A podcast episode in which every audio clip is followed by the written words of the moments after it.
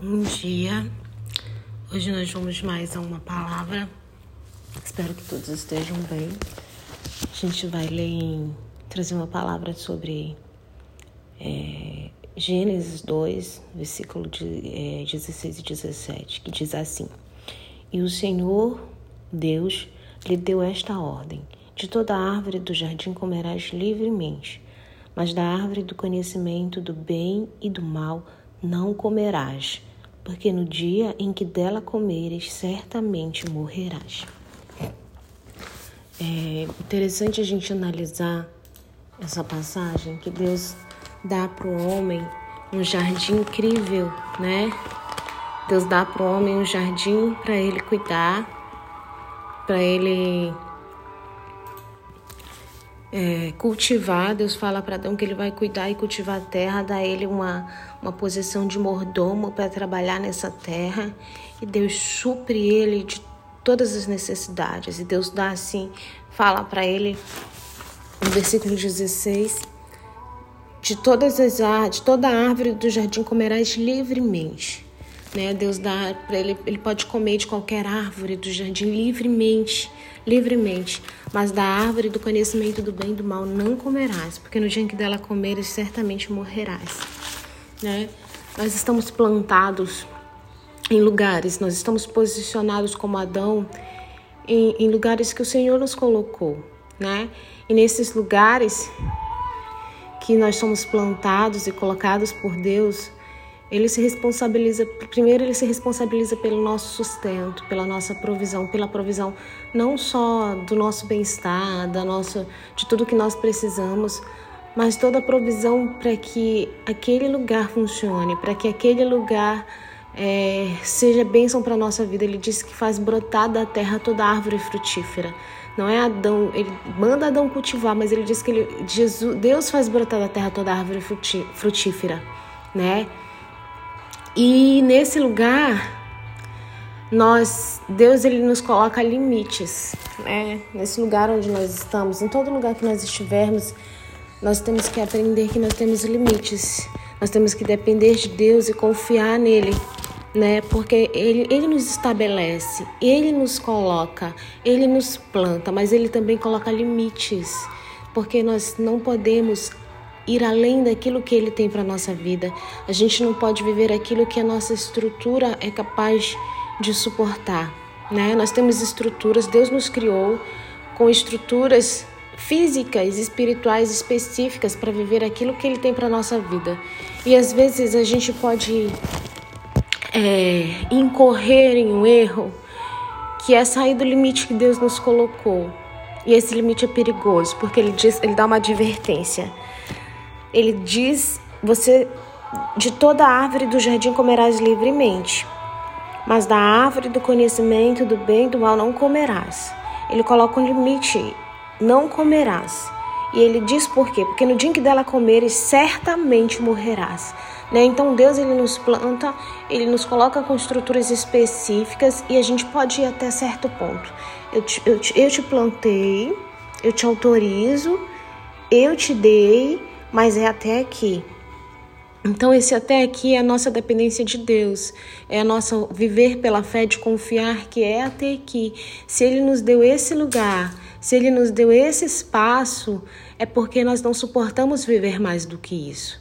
E o dia em que a gente olhar para a grama do vizinho, achar que ela é mais verde, querer aquilo que não é para a nossa vida, nós podemos correr o risco de morrer. Nós podemos correr o risco de sair do lugar que Deus nos colocou e entrar num lugar perigoso, e entrar num campo perigoso que é a desobediência, né?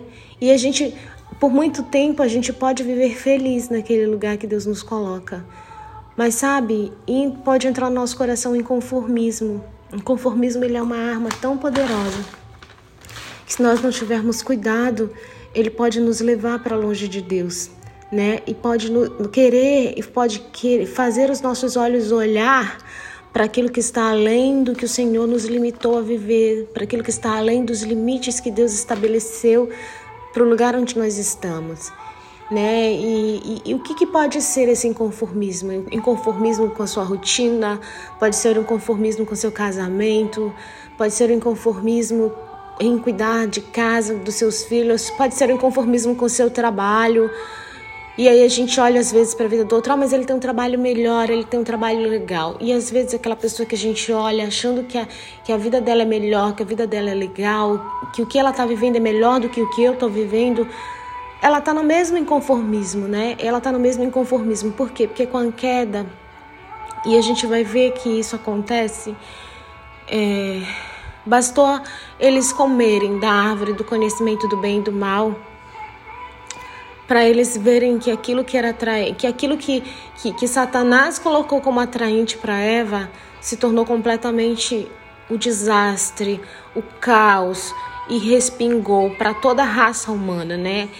Que o pecado entrou através de Adão, o pecado entra no mundo. E agora todos nós, a palavra de Deus diz que todos pecaram e destituídos estão da glória de Deus. Romanos 3:23 fala disso, né? Então, que lugar perigoso que entrou no coração, né, que entrou no coração de Eva. Ela, ela deu para a serpente é, uma possibilidade de que os olhos dela fossem abertos para algo que Deus não tinha dado. Deus tinha ordenado: não comerás, porque o dia que dela comeres morrerás, né? Então, Deus tinha estabelecido um limite para Adão. E eles não respeitaram esse limite. E o, e o resultado disso foi a queda de toda a humanidade. Né? Foi a queda de, de, de todo ser humano. E todos nós agora nascemos com pecado e carecemos da graça de Deus. E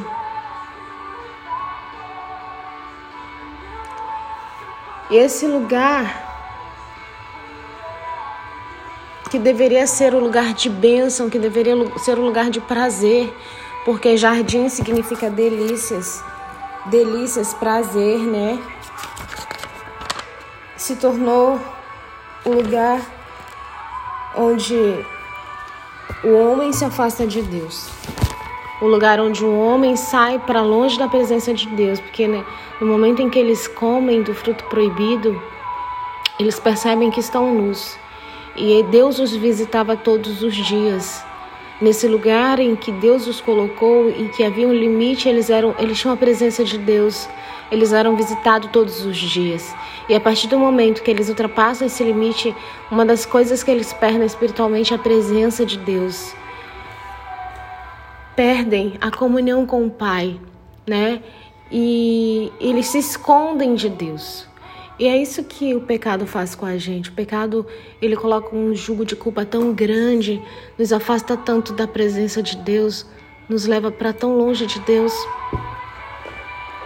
E coloca, constrói uma parede, um muro entre nós e Deus, né? E esses lugares que os nossos olhos desejam, muitas vezes são a nossa ruína, são a nossa morte. E aí a gente vai entender por que, que o salmista ele vai falar no Salmo 119, versículo 37. Tira os meus olhos das coisas inúteis. Tira os meus olhos das coisas inúteis. Para que eu possa viver na tua graça.